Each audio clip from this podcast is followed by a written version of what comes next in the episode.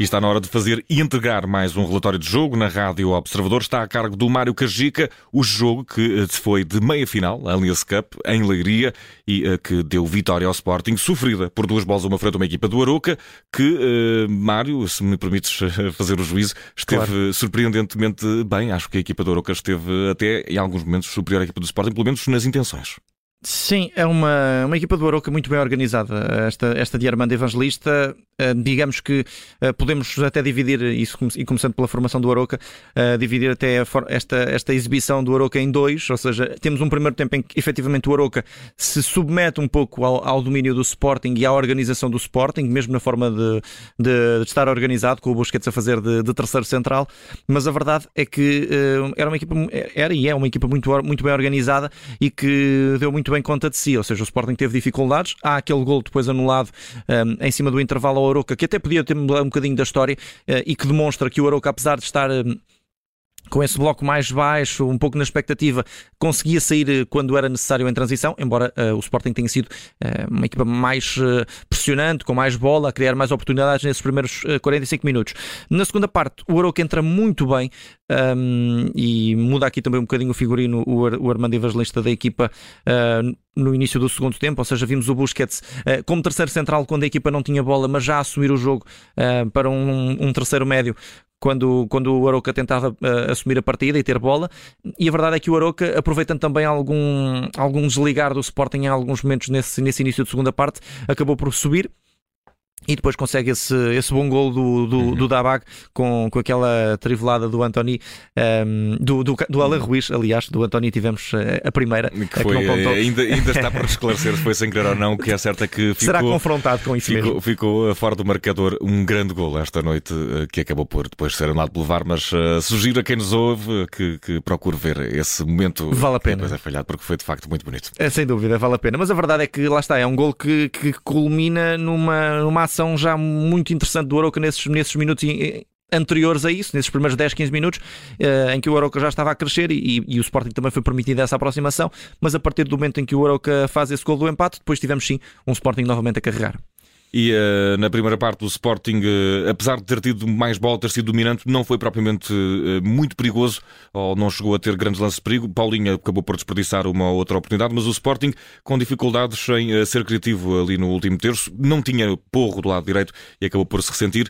Coube a Nuno Santos a fazer quase todo o trabalho, sobretudo na primeira parte. Sim, uh, esperava um bocadinho mais do Edwards em alguns momentos. Uh, tem alguns rasgos e sabemos que o Edwards é um jogador de, de rasgos, mas uh, acabou por cair muito o peso da ausência do Porro no, no Nuno Santos. já, não era, já não era assim tão tão, tão descabido pensar que, que isso poderia acontecer, mas a verdade é que fica bem evidente que o Sporting, eh, e vamos pensar neste Sporting sem porro, o Sporting sem porro eh, é um Sporting excessivamente dependente de, de, de rasgos do Nuno Santos e do, e do Edwards. e foi, foi evidente eh, durante a partida que, que o Sporting precisava dessas ações para combater ali um bocadinho da, daquele bloco baixo com, com, construído pela equipa do, do, do Aroca no, no primeiro tempo. e a verdade é que a equipa, a equipa verde e Branca sentiu algumas dificuldades nesse aspecto, criou situações que podia ter marcado, fruto de, enfim, de, competência do Aroca, também de alguma sorte, de boa exibição também do, do Tiago em estreia na equipa do Aroca, que, que também esteve bastante bem, mas a verdade é que hum, pode aqui o Ruben Amorim retirar algumas eleições que eu acredito também já, que já, já soubesse que uhum. efetivamente a equipa não, não, não tem a mesma competência a nível ofensivo eh, com, com, com e sem porro, mas uh, fica, bem, fica bem patente esse aspecto porque o Sporting carregou muito, mas foi essencialmente pelo lado esquerdo. E uh, Mário Cajica, esta noite em Leiria, o que é que foi para ti o mais negativo?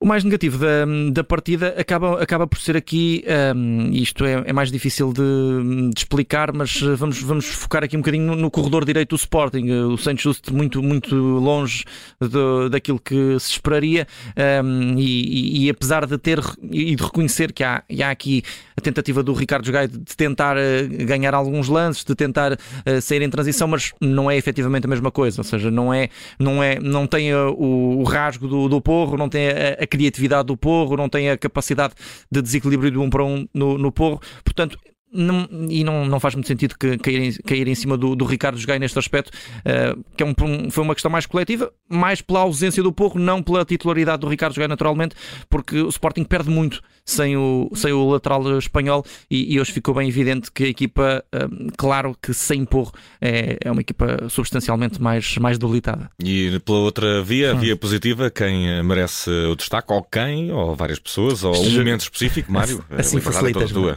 assim facilitas-me. Tivemos essa, essa discussão ainda durante o jogo. Uh, há, aqui, há aqui três nomes que, que vou salientar, como nós próprios já uh, acabámos por, por destacar durante o jogo. Uh, para mim, o homem do jogo ou melhor, o jogador mais influente do jogo é o Nuno Santos, sem dúvida nenhuma. O Paulinho tem dois golos, portanto tem de ser sempre uma, uma figura do, do encontro. Uh, e depois tens o, o, Alan Ruiz na segunda parte, que faz também uma, uma, belíssima, uma belíssima exibição, continua em grande forma nesta equipa do Aroca.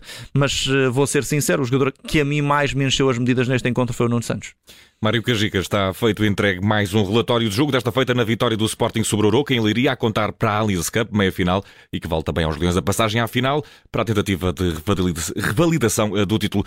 Uma última pergunta, Mário. Claro. Uh, o Sporting salva a época se ganhar a Taça da Liga ou é só uma espécie de penso rápido? Hum, hum, não, não, não, vou, vou, até, vou até partilhar um pouco do que, do que o, Amorim, o Ruben Amorim disse no, no, na conferência de imprensa. Não, não salva nem pouco mais, a, mais ou menos a época. É um troféu que dá aqui algum alento à formação do Sporting, mas não pode nunca ser visto como uma tábua de salvação para uma temporada e isso aplica-se a qualquer uma das, das três quatro equipas que neste momento lutam pelo, pelo título. Está feito o anexo deste relatório. Mário Cajica, um grande abraço. Obrigado.